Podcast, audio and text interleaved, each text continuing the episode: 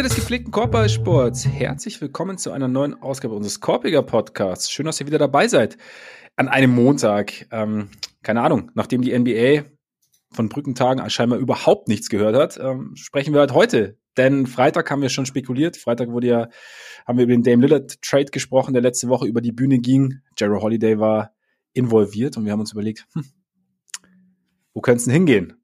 Da es ja schon Gerüchte gab. Und jetzt ist Jero ein Kälte und unter anderem Rob Williams ein Pfadfinder. Und ähm, an dieser Stelle würde ich sagen, bietet sich die Frage wieder an, die wir diesen Sommer schon mal gestellt haben. Ole, wie geht's? Ähm, es ist, ist eine gute Frage, aber sie ist in diesem Fall etwas leichter zu beantworten als damals, weil, also natürlich äh, wird mir der der Time Lord fehlen. Ich glaube, es gab in der gesamten Zeit, die ich äh, die Celtics verfolge, wenige Spieler, die so unterhaltsam waren, wenn sie denn mal gesund waren. War aber einfach nicht oft der Fall. Und in diesem Fall ist es einfach nicht so, dass jemand zurückkommt, den ich, sagen wir wie es ist, nicht besonders sympathisch finde, sondern halt einer, einer seit Jahren, der zu meinen Lieblingsspielern in der Liga gehört, der einfach auch ähm, ja eigentlich so ziemlich all das abdeckt, was man, was man haben will und auch so ein bisschen das, was man ja gerade in in Person von Marcus Smart verloren hat. Er ist halt insgesamt die, die bessere Version davon, muss man ehrlich sagen. Also ja. defensiv würde ich, würde ich zwar sogar sagen, dass Smart vielleicht ein minimal höheres Ceiling hatte, aber letzte Saison war Holiday auf jeden Fall besser. Ähm, defensiv und offensiv ist er halt einfach schon seit Jahren ein, ein äh, besserer, konstanterer Spieler und er ist halt auch genauso ein guter Typ. Das ist, das ist das Verrückte daran. Also dieses, oh, auf eine andere äh, Art auch noch, die vielleicht gut tut. Ne? Vielleicht, vielleicht. Ja. Und insofern ist das eigentlich ein Move, der, also ich, ich sehe, ich meine, ich sehe natürlich das, das äh, Risiko, da werden wir ja gleich dann ja auch noch ein bisschen drüber sprechen, aber es ist erstmal etwas, wo ich doch recht positiv gestimmt bin, muss ich sagen. Also, oder fast schon ein bisschen euphorisch bin. Auch wenn es mir mit dem, mit dem Time Lord äh, schwerfällt, natürlich. Aber es ist halt einfach eine Situation, die sich ja, also man hat es ja jetzt über mehrere Jahre gesehen, die das Vertrauen darauf, dass der mal für eine gesamte Saison fit bleibt oder von mir aus auch nur für einen gesamten Playoff-Run, was eigentlich wichtiger ist.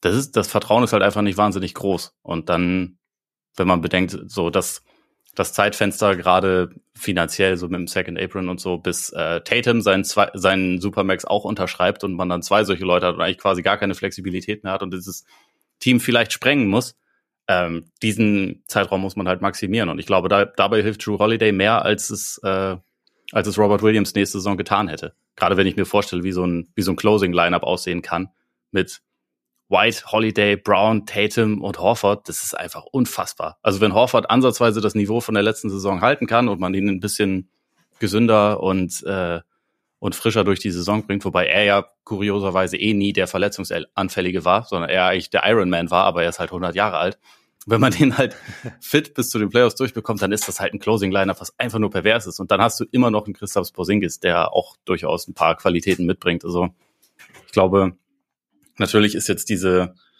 diese Rotation dadurch auch ein bisschen knapper geworden. Aber die Top 6 stampft jede andere Top 6 in der Liga, glaube ich, ungespitzt in den Boden. Und bei allen Leuten, die äh, sich halt so krass jetzt auf das Thema Tiefe fixieren, und reden wir gleich auch noch drüber, aber da kam mir jetzt auch in den Sinn, man muss halt dann, finde ich, das teilweise auch ein bisschen trennen. Es gibt Regular Season Tiefe und es gibt Playoff Tiefe.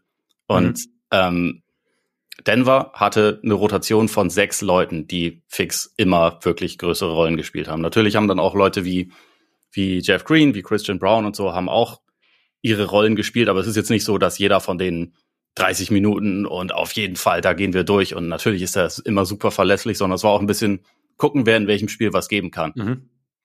Und eigentlich war, bestand der Kern aus sechs Leuten. Das tut er bei den Celtics jetzt auch. Und bei Milwaukee sind es vier Leute, wenn wir ganz ehrlich sind. Und bei ähm, Phoenix sind es drei Leute, nachdem sie Aiton abgegeben haben. Also man sollte sich jetzt dann nicht nur bei den Celtics auf die Tiefe fokussieren, weil ich finde so, für, für sechs Leute ist es halt, also sechs Leute ist, ist besser als nix. Äh, ist auch besser als fünf oder vier und es sind halt immer noch sechs Leute. Ja, also ich, ich finde es, ich finde es mit der Tiefe, man macht sich das schon immer sehr einfach und schaut sich halt einfach nur an, wie viel richtig gute, sehr gute bis gute oder solide Spiele haben sie und dann macht man irgendwann den Cut und sagt, okay, so ist es. Und wie du sagst, das ist situationsabhängig. Ich weiß nicht, ob du es dir gerade etwas einfach gemacht hast mit drei Leuten bei Phoenix. Ja, natürlich habe ich mir ein bisschen äh, leicht gemacht, aber aber ich, ich, ich sehe es dir. Ich aber das sind sechs richtig gute Two-Way-Spieler. Ja, das, ne? das stimmt. Das, das stimmt. hat niemand sonst. Das ist einfach wirklich so. Das stimmt. Und also ich, man merkt es, glaube ich, auch schon. Also auch so ihr so da draußen, die ihr jetzt zuhört oder vielleicht regelmäßiger zuhört. Ich weiß nicht, ob man den Kollegen Freak schon mal so euphorisiert erlebt hat.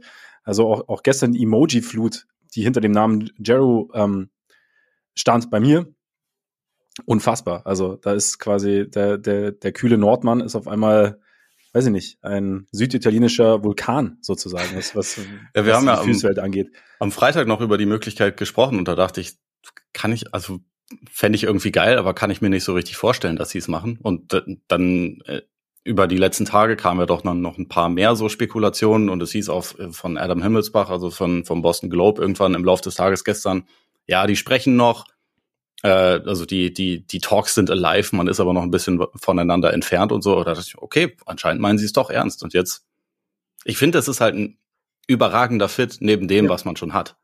Und es ist ein geiler Typ. Insofern ist, ist das, ist das da einfach dann, da ist, da ist mal eine sehr positive Stimmung angebracht, finde ich.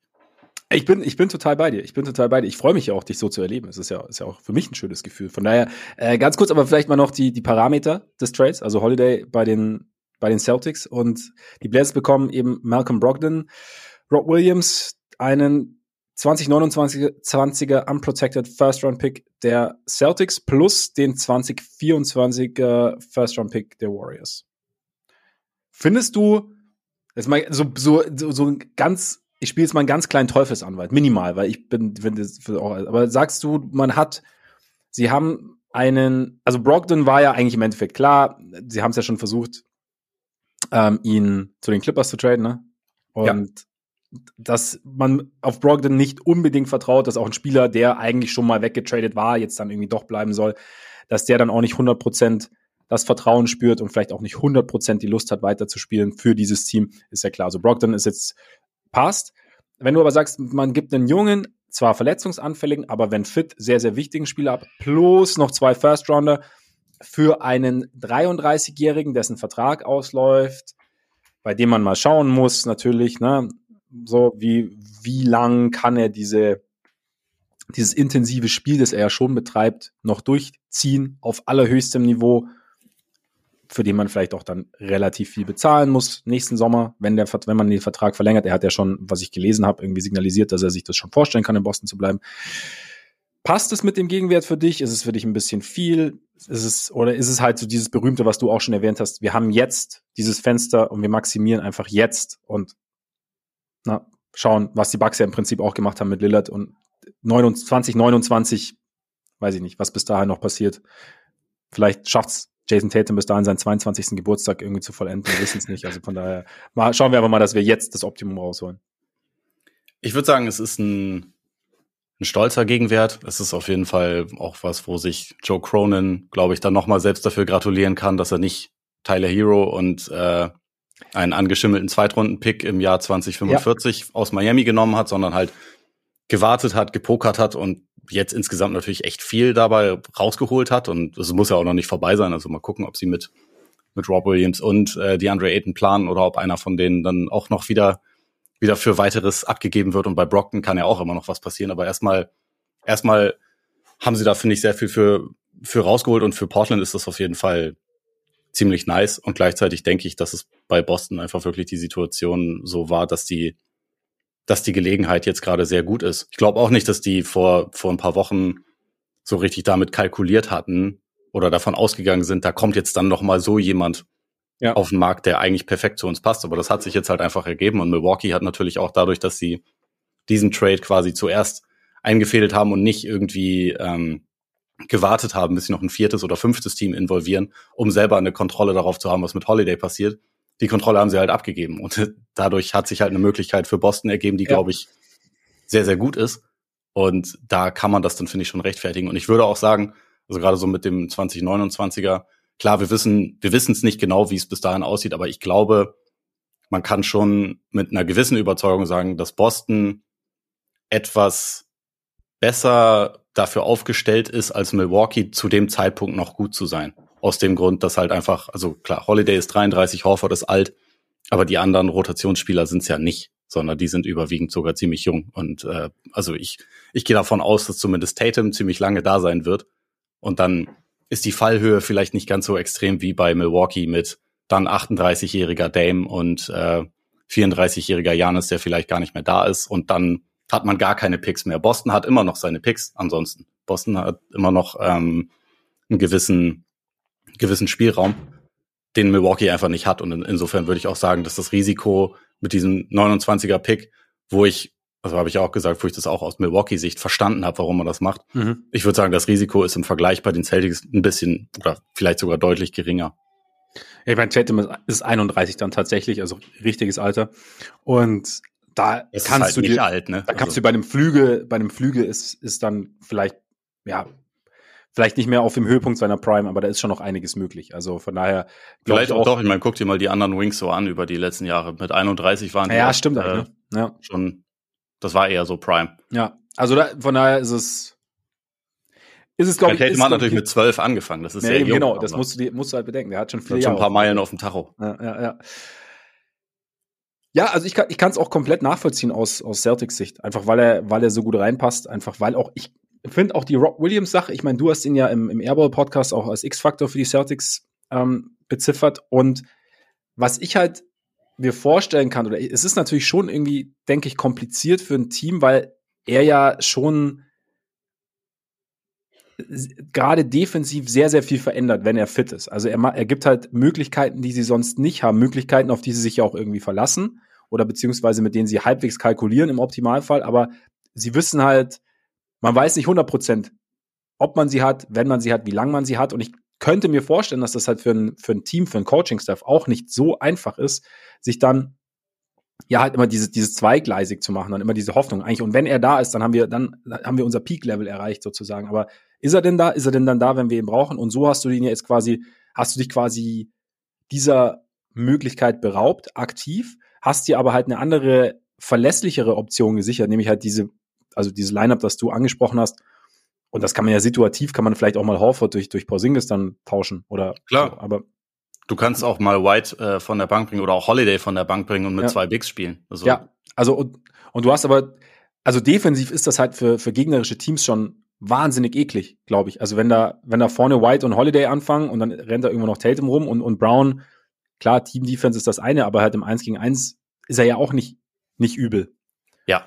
Und dann ist das halt schon sehr, sehr eklig. Und dann ist halt noch für mich. Weißt du noch eine, eine Komponente noch zur Defense, die ich, ja. die ich da noch voll äh, wichtig finde, auch weil wir bei den Bugs da ein bisschen weniger drüber gesprochen haben. So, wir haben ja immer über die Qualität vom Rim Protection Duo ähm, Janis und Lopez gesprochen. Aber was wir da vielleicht ein bisschen zu wenig äh, gesagt haben, ist, ähm, dass so diese, diese Drop Coverage, mit, in der Lopez so überragend ist, die hat halt auch unter anderem deshalb so geil funktioniert, weil die immer mindestens ein, eher noch zwei verdammt gute Point of Attack Defender hatten, die halt mhm. halt um den Block rumgegangen sind, um dann von hinten noch einen Wurf zu erschweren und so. Und mhm. die halt, also Leute, die halt aus der Mitteldistanz gegen Milwaukee abschließen wollten, die hatten von vorne und von hinten sozusagen Druck oder ein Hindernis. Jetzt ist da Dame Lillard, der an jedem Block hängen bleibt. Das ist halt einfach was anderes. Und gleichzeitig, Boston spielt natürlich, wenn Horford da ist, auch anders, als wenn Porzingis da ist. Mit Porzingis spielst du eher Drop Coverage. Dafür dann wiederum Derek White und Drew Holiday zu haben, ist halt Hilft.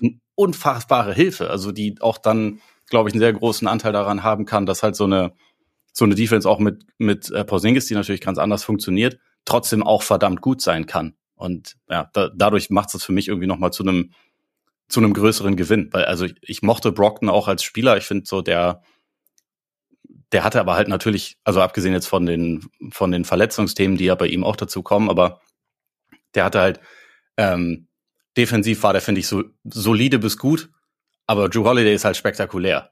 Und offensiv jetzt auch nicht wirklich schlechter. Ist halt ein bisschen anderer Spieler, aber ähm, das ist auch nicht wirklich schlechter. Und insofern, wenn man das halt so ein bisschen gegenüberstellt, Verlässlichkeit, ähm, dann hat Boston halt auch in dem, also die beiden Rotationsspieler, die sie jetzt abgegeben haben, waren halt zwei der drei aus dem Kader, wo man immer große Verletzungsthemen äh, ja. Hatte. Porzingis ist jetzt noch da, aber Porzingis ist dann auch quasi der einzige, bei dem man das so richtig haben muss. Ja, also ich meine, klar, bei einem, bei einem 33-jährigen 33 Guard kann es natürlich schon mal passieren, dass irgendwas ist und er dann vielleicht nicht topfit ist oder so ein bisschen ausfällt. Aber ich denke auch, ich meine, offensiv, also glaube ich auch, dass er ich glaube, Brogdon ist vielleicht der, der ruhigere Offensivspieler und, und Holiday ja. haben wir auch bei seinem Abgang jetzt gesagt. Holiday ist dann offensiv. Es gibt, es gibt Abende, da sieht er aus wie einer der Be oder wie einer der besseren, mit besten vielleicht Offensivguards, weil es dann funktioniert, weil er, weil er dann attackiert, weil sein Wurf fällt. Aber ich finde zum Beispiel, er hat, hat, hat, hat halt diesen recht flachen Wurf und es ist dann, es ist halt ein bisschen streaky. Ich würde das ist schon, aber es ist okay. Also ich finde im Gesamtkonzept ist das, oder im Gesamtkonstrukt ist das total okay zu sagen, äh, er kann liefern, er muss ja auch nicht. Er muss ja auch nicht, du hast zum Beispiel gesagt, ähm, beim Osten sortieren. Als zweite Option für neben Janis bist du dir nicht sicher. In Boston muss er nicht zweite Option neben Tatum sein, sondern dritte Option vielleicht. Du hast dann, oder er kann sich vielleicht mit White mal vierte oder fünfte. Oder vierte oder fünfte, genau. Also er, er, muss, er muss deutlich weniger machen. Und ich glaube, dann kann er sich seine, seine berühmten Spots besser aussuchen und ähm, dann auch vielleicht, er hat dann mehr Ruhe oder muss vielleicht weniger erzwingen. So sah es in der Miami-Serie ja auch teilweise aus. Also von daher denke ich, ist das vielleicht so ein, so ein kleiner Haken am Spieler Holiday, der aber in Boston vielleicht weniger ins Gewicht fällt, als jetzt in diesem Milwaukee-Kontext gerade ohne Middleton, beziehungsweise mit dem Middleton, der halt letztes Jahr mit diesen Verletzungsproblemen zu kämpfen hatte. Und, und es passt eigentlich ganz gut. Und ich denke, mit der Rim Protection, also wir haben ja auch schon gerade in Dallas, also ich meine, Porzingis ist ja lang, er ist jetzt nicht wahnsinnig beweglich, aber er hat zumindest, er kann, ich glaube, man kann da schon irgendwie was basteln, dass das, dass das okay ist. Also gerade mit den vier außenrum, vier, fünf außenrum. Und also nicht, dass man mit sechs spielt, sondern einer von denen sitzt dann halt auf der Bank. Aber ich glaube, das ist schon ganz gut. Und bei Milwaukee, äh, um nochmal ganz kurz darauf zurückzukommen, ich bin halt, im Endeffekt weiß man es nicht, weil ich keine, oder wir alle ja keine Ahnung haben, welche Idee Adrian Griffin jetzt genau hat. Also es ist halt, wie gesagt, neuer Coach. Die, ich denke mal, die Defense wird dann, also sollte deutlich anders aussehen, auch wenn du natürlich sagen musst, Job Coverage bietet sich für Lopez natürlich irgendwie an. Ja, sie werden den nicht in Space er, verteidigen lassen. Genau, also das verloren. Aber wie sie es dann genau mit den, mit den Guards außenrum dann organisieren, was Janis dann genau macht, wie Janis dann involviert sein soll, wie sie dann, weiß ich nicht, versuchen, eine Offense auch in irgendwelche Regionen zu lenken, dass sie, dass Janis da noch mehr Einfluss hat, auch wenn er nicht, nicht am Ball ist oder nicht, auch nicht ins Pick and Roll involviert ist. Also bin ich mal gespannt. Frage, wir wurden bei Instagram gefragt, ob wir jetzt nach diesen ganzen Trades rund, rund um Lillard neu sortieren müssen, den Osten. Und mein Gedanke ist so, nee, eigentlich gar nicht. weil ja, wir hatten Boston und Milwaukee ja eh. Wir, im, genau, und Miami blieben, waren Fragezeichen bei mir zum, oder bei uns beiden so, mal gucken. Und im Endeffekt haben sich die beiden halt nochmal deutlich vom Feld abgesetzt, würde ich jetzt sagen, im Osten. Also es ist jetzt schon, ja. also sie waren vorher eigentlich für mich schon, also auch aufgrund der Probleme der anderen, also Philly zum Beispiel, klar Favoriten. Aber jetzt ist es halt irgendwie, Jetzt ist es für mich überhaupt keine Frage mehr. Also wegen mir könnten wir im Osten auch jetzt die Conference Finals spielen. So also, weiß, also ich will natürlich alles vorher sehen, so ist es nicht, aber ich, ich sehe momentan so in der Konstellation, keine Ahnung, was noch für, was für Trades folgen und wer sich verletzt und wie, aber in der Konstellation sehe ich kein, kein anderes Ostteam, das die beiden in der Serie schlagen kann. Ja, ist schon äh, irgendwie krass, dass Joe Cronin einfach mit den beiden Hauptrivalen von Miami jetzt dann die beiden Trades gemacht hat. Nee, es war Absicht, glaube ich. Ich glaube, es war, Vielleicht. es war, sagen, hier, Puppet Master stand, die ganze Offseason stand er da, ne, hat so ein bisschen die Puppen ja. tanzen lassen und so und jetzt. Ja, also ich muss gestehen, ich, ähm, ich bin da ein bisschen vorsichtiger, was das angeht. Also ich, ich stimme dir auf jeden Fall zu. Das sind jetzt erstmal qualitativ auf jeden Fall die beiden die beiden besten Kader. Ich würde auch mit meiner ursprünglichen Sortierung von letzter Woche, wo ich Boston ein bisschen stärker eingeschätzt habe, damit ja. bin ich immer noch einverstanden. Also das, das würde ich nicht ändern. Äh, und gleichzeitig denke ich mir, über die letzte Saison haben wir auch über Monate eigentlich, hieß es sehr oft, Boston und Milwaukee machen das letztendlich unter sich aus und Conference Finals im Osten könnten auch schon die vorgezogenen Finals sein, weil im Westen ist eh kein Team überragend. Und dann äh, ist es bekanntlich ein bisschen anders gekommen. Natürlich waren da auch viele interessante Faktoren, die, da, die dazu mit reingespielt haben. Aber sowas kann halt auch einfach wieder passieren. Ne? Kann immer passieren. Und, Wobei, ich, äh, ich denke, sowohl Boston und Milwaukee sind auch beide noch nicht fertig mit ihren Kadern. Und Miami und Philly sind auch noch nicht fertig mit ihren Kadern. Äh, nehme ich jedenfalls mal an, dass da noch irgendwie was passieren wird. Deswegen, ich will schon auch sehen, wie das alles passiert. Aber also Stand jetzt sieht es auf jeden Fall so aus, als wären das ganz klar die beiden Teams, über die es gehen muss. Also, weil das, also das, das Talent in der Spitze, wie die aufgerüstet haben, jeweils ist halt schon ist halt schon heftig. Ich glaube halt für beide ist der, der Margin of Error größer geworden durch, durch die Deals. Und dadurch sehe ich es halt für die anderen als noch komplizierter an. Klar kann immer was passieren, klar kann es auch sein, man, man versteht sich nicht und, und, und Janis und Dame können sie nicht riechen und, und, und Holiday ist doch ein Sack und wir wussten es noch nicht. Oder ich ich glaube, die Bugs werden, werden Drew Holiday schmerzlich vermissen. Ja, musst du jetzt natürlich sagen. Ja. Also ich, was, ich, was ich da halt interessant finde, ist halt so dieses, dieses Ding. Damals die Serie Blazers gegen, gegen Pelicans. Ja. Als Holiday noch bei den, Blazer, äh, bei den Pelicans war und, und Davis noch bei den Pelicans war und Damon. Da hat einem gewissen Damian Lillard die Hosen ausgezogen. Ja, ja, ja. Und da, da muss, muss ich auch kurz dran denken, ist natürlich irgendwie, ich glaube, ich glaub, so, so kurz schlucken mussten die Bugs dann schon, als, als der Deal durchging, weil sie sich gedacht haben, mh, hm, ist jetzt natürlich, aber ist natürlich jetzt auch wieder was anderes. Da ist jetzt halt nicht kein zweiter kleiner Guard als zweite Option neben Lillard, sondern da ist halt Janis als erste Option neben Lillard oder zweite, also als. Ja, ich finde, das ist, also so Matchup-mäßig ist das total interessant, weil Boston ist besser aufgestellt als jedes andere Team, um Lillard zu verteidigen, aber nicht besser aufgestellt als jedes andere Team, um Janis zu verteidigen. Also da war ja zum Beispiel jemand wie Grant Williams auch nicht unwichtig, der nicht mehr ja. da ist. Ähm, gleichzeitig, also Horford macht das ja schon ganz gut und auch Tatum macht das, äh, macht das, macht das gut gegen, aber trotzdem kann man davon ausgehen, dass, dass Janis in so einer Serie nicht zu verteidigen sein wird. Gleichzeitig haben die Bucks auch überhaupt gar keine Wing Defense, was ein bisschen schwierig ist gegen Boston, das halt gute Wings hat und jetzt auch zwei gute Guards und also abgesehen von Al Horford, der mittlerweile zu diesem Zeitpunkt seiner Karriere ja eigentlich darauf wartet, dass er offene Dreier bekommt und die dann nimmt. Alle von diesen, von diesen Top 6, die ich angesprochen habe, können sich halt Offense kreieren. Und deswegen finde ich das halt total spannend zu sehen, was dann ein Team wie Milwaukee, was jetzt dann eigentlich erstmal zwei Verteidiger und sonst nicht ganz so viel hat, äh, wie, wie die damit umgehen. Aber es, es wird wahrscheinlich, also das, das kann halt ein unglaublich geiles Matchup werden. Irgendwie mit so, so zwei ganz unterschiedlichen Ansätzen und Stilen und äh, wie die besten Spieler aussehen, wie die so auftreten und so. Ja, faszin faszinierend. Faszinierend. Vor allem sollte Reggie Bullock nach seinem Buyout in San Antonio noch bei den Bucks unterschreiben. Oder bei den Celtics. Oder bei den Celtics. Würde auch gehen. Würde auch gehen. Wobei, jetzt, jetzt kriegt dann, jetzt kriegt dann Hals schon wieder nicht voll, der Freaks. Naja, also Nein. ich würde schon sagen, dass man an dem Kader noch was machen kann. So, die Bank ist jetzt natürlich nicht wahnsinnig äh, dick. Wichtiger wäre noch ein weiterer Big Man meiner Meinung nach, aber äh, auch auf dem Flügel kannst du natürlich ja. immer noch gerne zusätzlich was was machen. Es ist halt einfach nur so, dass der Spielraum dafür jetzt kleiner wird, weil sie haben zwar die Picks, wie ich gerade gesagt habe, aber sie haben jetzt halt fast gar keine Mid-Size-Verträge mehr oder sie haben gar keine Mid-Size-Verträge mehr, die sie traden können wollen. Ja. das sind ja jetzt alles Leute, die auch eine Rolle spielen sollen. Außer Brad Stevens ist so herzlos, dass er auch Al Horford abgibt, aber das kann ich mir nicht vorstellen wegen der wegen der defensiven Variabilität. Ja, das wäre das wär schon ein bisschen, das wäre schon ein bisschen komisch. Also, ähm, aber haben Sie nicht Wayne Gabriel schon verpflichtet oder wollen? Ja, den, dem haben Sie einen, äh, genau, einen Training Camp Deal gegeben. Genau. Der darf sich jetzt empfehlen. Genau. Wäre ja, wäre ja tendenziell so einer Richtung. Ein bisschen ja. größerer Spieler, aber. Also Sie könnten jetzt zum Beispiel nicht für, für Daniel Theiss, glaube ich, traden, weil der neun Millionen oder so oder zehn Millionen äh, als Gehalt hat ja. und da, da kommen Sie jetzt halt relativ schwer hin. Da müssten Sie auf einen Buyout hoffen.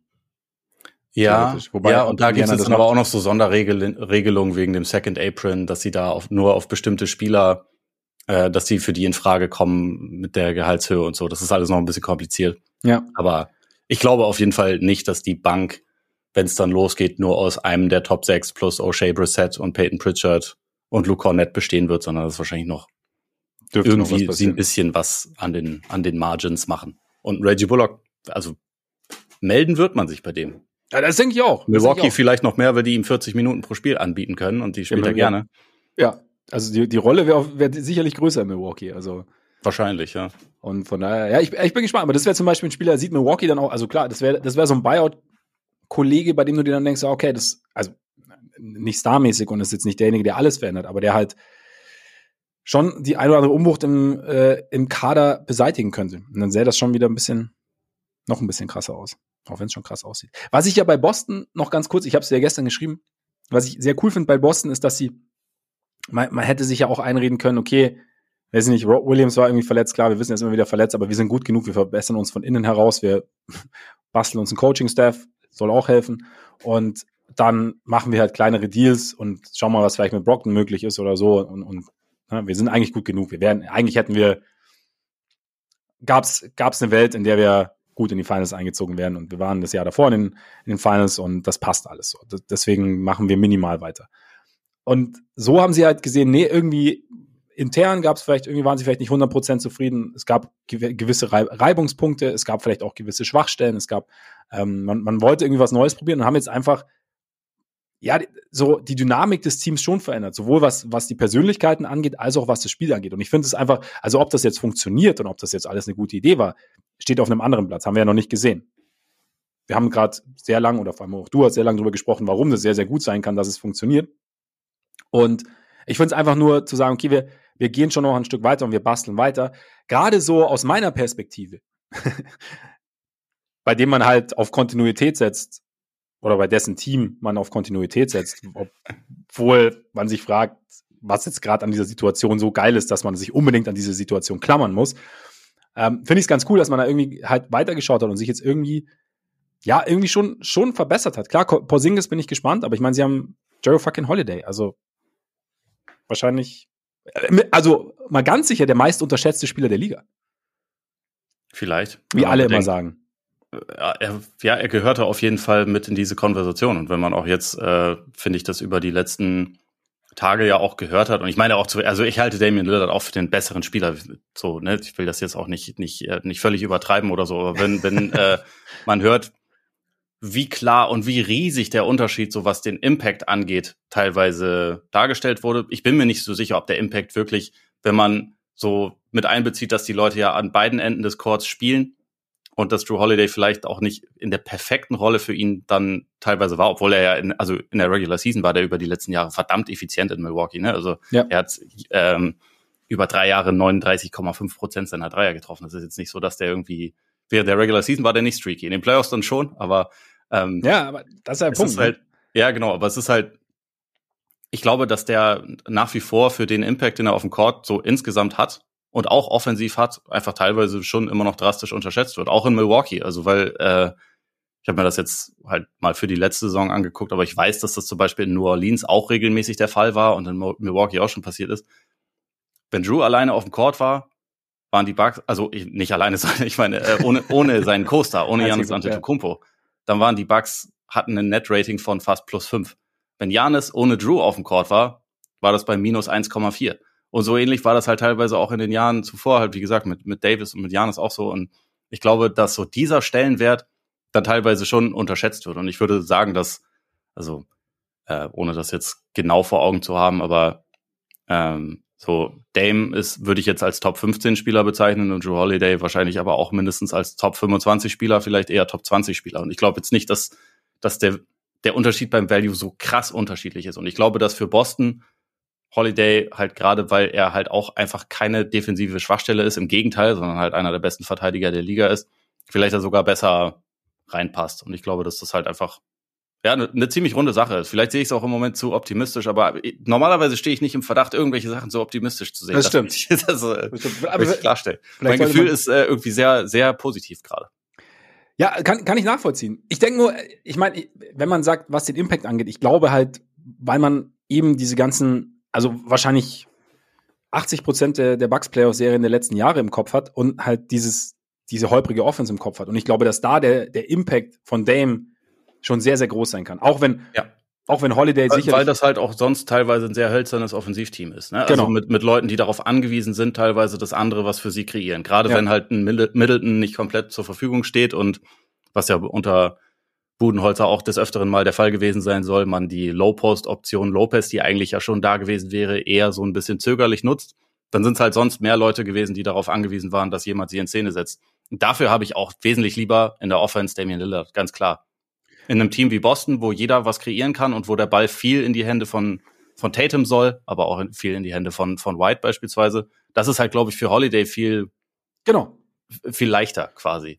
Und gleichzeitig, wenn Dame jetzt in dem Team wäre und es halt gewohnt ist, viel mehr den Ball in der Hand zu haben, wäre es halt ein bisschen eine größere Umstellung. Insofern sind vielleicht beide beim richtigen Team gelandet. Ich weiß es nicht. Der Kontext matters, gell? Also am ja, Ende so. Also und denke ich auch. Also das ist das ist genau der Punkt. Und ich kann, wie gesagt, deshalb kann ich auch nachvollziehen, wenn man wenn man den den Impact Dames für die Bucks so herausstellt, ohne ohne zu vergessen, wie gut Holiday verteidigt, ohne dann so zu tun, als sei Holiday offensiv blind, weil er das nicht ist. Aber er hatte, es gab halt eben oder was heißt aber, und es gab halt diese Playoff-Serien, in denen es halt dann, oder Spiele, in denen es dann mit unterkompliziert war. Und jetzt hast du halt Dame und, und das passt ganz gut. Ich glaube, so, also sowieso eine optimale Situation, in der, in der alle glücklich sind. Auch die Blazers, du hast ja gesagt, also sie haben jetzt, wir haben ja am Freitag auch noch kurz drüber gesprochen, sie sind noch nicht fertig und ja, Mal gucken. Also jetzt, du hast ja gesagt, noch ein paar Picks rausgeholt mit Rob Williams. Ja, für Brock kannst du wahrscheinlich auch noch einen First Round davon Genau. Vielleicht, vielleicht gibt Miami dafür einen ab. Oder Philly. Oder so. Oder die Clippers. Ja, oder die Clippers. Könnte sein. Ich weiß nicht, ich habe hab die Pick-Situation im Kopf. Aussieht, ne? Die müssten wahrscheinlich auch noch mehr abgeben. Aber ja. also, also der ist ja auch nach wie vor ein guter Spieler, der anderen Teams auf jeden Fall helfen kann. Und Absolut. die Blazers brauchen ihn am wenigsten, weil dieses positionelle Ding, das hatten wir ja schon. Ja. Ähm, da, da bringt er jetzt natürlich nicht so viel, aber den weiteren Pick, sondern kannst du diesen, diesen Hall, den sie schon zurückbekommen haben, kannst du halt immer noch weiter vergrößern. Ist schon, ist schon nicht schlecht. Also die, die haben, die haben das richtig gemanagt, auch wenn es super nervig war, teilweise ja. über die letzten Monate, diese, diese Saga, aber es war für sie aber halt vollkommen richtig zu warten und sich Zeit zu lassen und zu gucken, was sich halt noch so, was sich noch so ergibt, welcher Superstar irgendwo stunk macht, dass sein Team mal verdammt noch mal was machen soll, weil sonst ist er weg. Ja. Ne? Das, das war In fünf ja, Jahren, wenn sein Vertrag ausläuft. das wird ja hier schon auch, also das hat ja zu dieser ganzen Kettenreaktion auch beigetragen. Aber äh, es ist halt in der NBA einfach immer so, dass die Superstars oder irgendein Superstar wird immer anfangen zu meckern und dann, ja. dann äh, wenn, wenn man weiß, ein anderer Superstar ist verfügbar, dann wird das Team dadurch vielleicht halt nochmal besonders motiviert und dann, dann kann sich sowas ergeben und dann ergibt sich dadurch halt auch einfach eine bessere Ausgangslage als für, für die, also für die Blazers als ja. das, was sonst auf dem Tisch gelegen hätte. Wobei es natürlich auch brutal war, was Miami da angeboten hat. Also eigentlich hätte man gleich zuschlagen müssen. Aber eigentlich. so. Ja, ich meine, nervig ist ja im Endeffekt auch nur, weil, weil es gefühlt täglich oder eine Zeit lang täglich neue Wasserstandsmeldungen und dann Interviews gab. Weil wenn, wenn, wenn, wenn die Protagonisten hinter den Kulissen arbeiten könnten, wäre das wahrscheinlich was anderes, weil dann wäre es halt irgendwann okay, wir, wir gedulden uns und dann heißt es irgendwann, okay, Dame geht es nach Milwaukee und so sieht's aus. Und sagen, okay, schön, gut. Ne? Ja.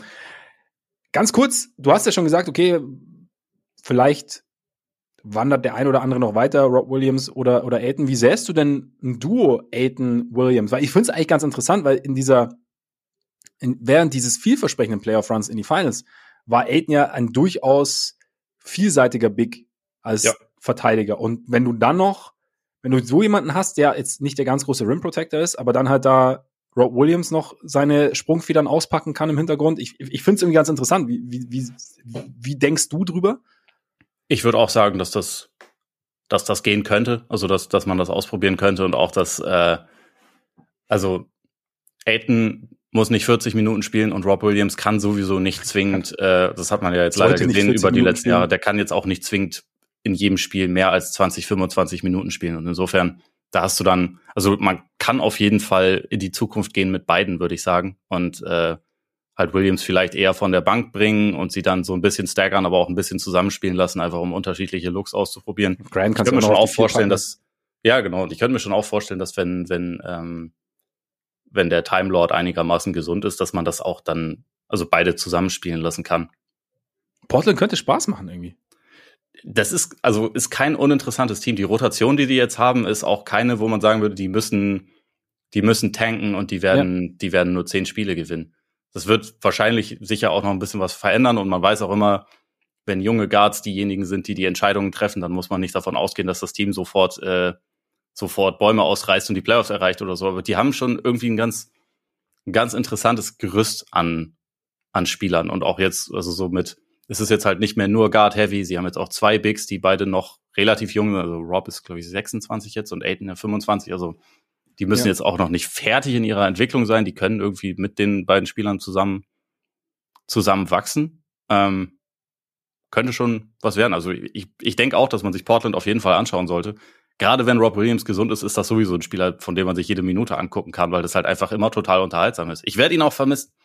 Aber was ich halt nicht vermissen werde, ist dieses, in fast jedem Spiel, auch wenn er dann ein eingesetzt wird, dass man halt immer erstmal gucken muss, ah, fühlt er es heute oder fühlt er es nicht? Weil man hatte schon, Wie bewegt also auch in den Playoffs, der war jetzt ähm, während der Postseason, ich glaube, er war in fast jedem Spiel dabei, aber höchstens die Hälfte hatte man das Gefühl, das ist jetzt der, der in der Vorsaison unter Ime Yudoka so verdammt wichtig war und also mhm. so, so eine überragende Rolle gespielt hat.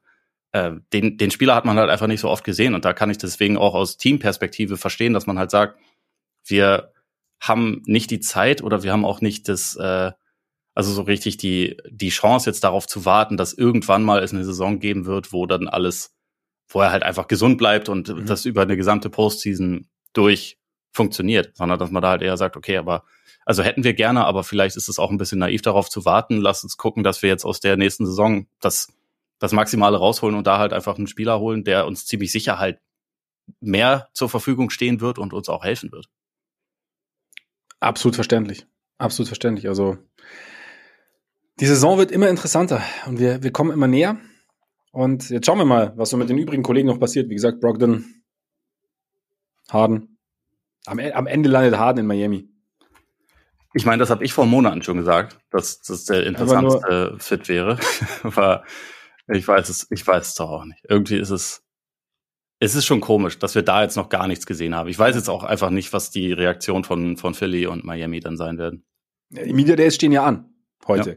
Also von daher, wir sind wahrscheinlich schon mal etwas aber hat Harden schon irgendwas gepostet von seinem Roadtrip nach Oklahoma City? Oder also wie, hast du da irgendwas auf Social Media verfolgt? Nee? ich habe ich, ich hab leider keinen Alert dafür bekommen. Ne, ich auch noch nicht. Also von daher lassen wir uns einfach überraschen, was heute passiert. Ja. Und gucken mal, was die Celtics noch machen, was die Bucks noch machen. Geht ja auch noch was. Ja, ja, absolut. Was, was der Kollege Bullock macht. Ja, das ist schon interessant, ne? Ich meine, die Bucks haben immerhin schon Campaign geholt. Stimmt, Campaign. Hashtag ja. Campaign Season. Ja. Backup Point Guard brauchen sie. Das ist Aber die Point of Attack Defense, halt die sie gebraucht haben. genau. Aber ich meine, also, warte mal, eine, eine Sache noch ganz ja. kurz, weil wenn wir jetzt über die anderen Teams reden. Hast du gesehen, was Joel Embiid gestern äh, getweetet hat oder geäxt? geäxt. Geschrieben? Was hat, nee, ich habe nichts, nee. This offseason was fun, Lil Mao. LMAO. ja. Meinst du, meinst du, da ist so ein Funken Ironie mit drin? Ja, du kennst doch dieses Meme von ähm, mit der mit dem äh, glücklichen Clownsgesicht und äh, er zieht die Maske so ein bisschen nach vorne und man sieht die Tränen dahinter. Ja. Das ja. ist äh, vielleicht war das in dem Fall Joel Embiid. Ja. Aber naja, die Knicks sind sicherlich auch eine coole Adresse für ihn dann irgendwann. Meinst du, Erstmal muss er noch entscheiden, für welche Nationalmannschaft er spielen will. Ja, stimmt. Aber meinst du, er landet da bei Nix irgendwann? Ja, irgendwie, äh, irgendwie ich, ich kann es mir gut vorstellen. Ich würde jetzt meine Hand nicht dafür ins Feuer legen, aber ich halte es für gut möglich. Ich bin ja der mega Nix, ich bin irgendwie so, echt so ein Nix-Sympathisant geworden und ich fände irgendwie so ein Superstar, bei denen fand ich schon geil. Aber findest du sie nicht dann wieder unsympathisch, weil sie dann einen Superstar haben? Ist das nicht bei dir meistens der Trade-off? Kommt drauf an. Kommt drauf an. kommt auf den Superstar Kommt an, auf den Superstar. Um Embiid, ah, ich bin mittlerweile schon so ein bisschen, bisschen gespalten, was es angeht, weil so seine, seine Antics auf dem Feld ist schon irgendwie oft auch anstrengend, aber er ist halt schon auch, er ist halt schon auch geil. irgendwie, ich finde halt einfach, ich muss einfach sagen, der, wenn die Knicks gut sind, ist der Garden halt schon irgendwie unübertroffen für mich als Halle. Und ja. da mal, da mal so ein so einen tiefen Playoff-Run zu sehen oder halt so eine Serie, so eine Serien zu sehen, in denen die Knicks immer eine Chance haben, ja, finde ich schon irgendwie ganz geil, muss ich sagen.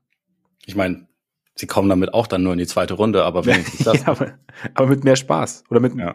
ja dann wird wenigstens ein bisschen mehr, äh, wobei, mehr Trubel drumherum gemacht. Wobei natürlich auch die Frage ist, wenn, weil mit dem Team jetzt gerade ist natürlich die Erwart oder war natürlich die Erwartungshaltung geringer. Und sobald du einen Superstar hast, ist die Erwartungshaltung höher. Das heißt, es gibt vielleicht auch mal Unmut. Zwischen Negative Vibes und dann findet Max die Nix halt sofort wieder kacke. Na, so bin ich auch nicht. Na, ich habe hab kein Problem mit negativ. Entschuldigung. Entschuldigung. also äh, äh, äh, mangelnde Treue bei negativen Vibes kann man mir wohl nicht vorwerfen. So die, ja, die gut, letzten. Da hast du recht. Ne? Ist also, ein Punkt. Ist ein ja, Punkt. Also Ah, geil. Ja, ich bin, ja. Vielleicht, vielleicht wechselt Reggie, Reggie Bullock auch zum Bulls. Ja, das, da macht er den größten Unterschied. Da ist vielleicht Platz neun. Hm? Uh. Ja gut, wobei Superstar Patrick Williams schaut ja schon mit den Hufen, also von daher. Ich habe dich eben bei etwas unterbrochen. Lief es da auch darauf hinaus, dass du über die Bulls reden wolltest oder, oder ging es da noch um was anderes, was den nee, anging? Nee, das mit den Bulls kam jetzt eigentlich relativ spontan. Ich glaube, ich, ich, glaub, ich wollte die ganze Geschichte beenden eigentlich für heute. Ach so. Ich ja, glaube, okay. das war der Plan. Wolltest du gerade auch so ein bisschen in die Richtung lenken, dass, dass wir noch mehr über die Bulls sprechen können? Äh, ja, also wenn das die Alternative ist. ich, ich wollte erst mal fragen, ob es halt noch eine andere ja. Frage gibt. Oder so, aber. Ja, nee, mir fällt jetzt gerade irgendwie auch nichts Neues mehr zu den Bulls ein. Außer natürlich Patrick Williams Superstar. Also, ne? Aber immerhin hat Chris Paul es jetzt geschafft, Raymond Green zu verletzen, so dass so dass Chris Paul von Anfang an starten kann bei den Warriors. Das ist natürlich gut. Das ist richtig. Für Chris Paul. Ja. Der sich dann natürlich auch nach zwei Spielen auch verletzen wird. Bei Chris ja. Paul. Also. Ja. Sehr bitter. Sehr bitter. Naja, egal. Wir beenden es für heute. Schön, dass ihr dabei wart. Vielen Dank für eure Aufmerksamkeit. Wenn ihr Lust habt, uns noch öfter zuzuhören und das bis jetzt nicht getan habt, gibt es diverse Adressen. Apple Podcasts, Spotify, Deezer, Amazon Music, Google Podcasts. Überall, wo ihr Podcasts hört, könnt ihr uns zuhören. Und ihr könnt uns folgen bei X, bei Instagram. Schreibt uns auch gern an. Wie gesagt, heute direkt mal eine Frage in die Folge reingenommen. Brutal. Und unsere Patreon-Seite natürlich noch. Patreon.com slash Korpiger Podcast und Korpiger mit. Oh, ja. Richtig. Dort könnt ihr uns einerseits mit monatlichen Beiträgen unterstützen. Vielen Dank an alle, die das schon tun. Und andererseits gibt es dort extra Folgen. Demnächst auch wieder im Laufe der Saison regelmäßigst. In diesem Sinne, genießt euren Tag, euren Abend, euren Morgen. Freut euch so sehr wie Ole Freaks über Joe Holiday und bis bald hoffentlich. Reingehauen. Reingehauen.